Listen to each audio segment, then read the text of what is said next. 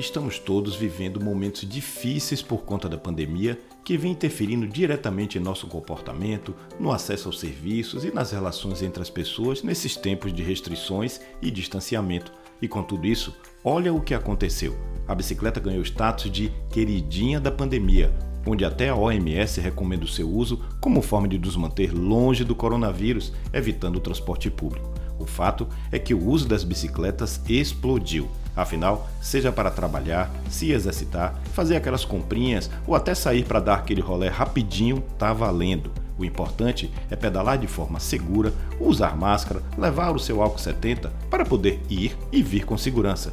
E você, motorista, ao ver um ciclista, reduz a velocidade ao ultrapassar e mantém a distância de no mínimo um metro e meio. Agindo dessa forma, juntos, ciclistas e motoristas, vamos tornar as ruas das nossas cidades cada vez mais seguras.